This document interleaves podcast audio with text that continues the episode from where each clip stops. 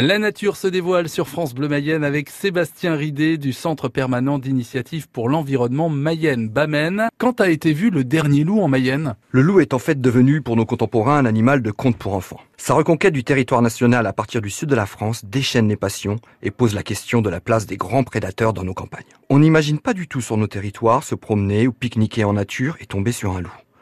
Pourtant, il était encore présent et en nombre en Mayenne jusqu'à la fin du 19e siècle. Ce qui, dans l'histoire de la nature, était hier. 1749 loups tués ont été recensés entre 1815 et 1895, principalement dans le nord du département.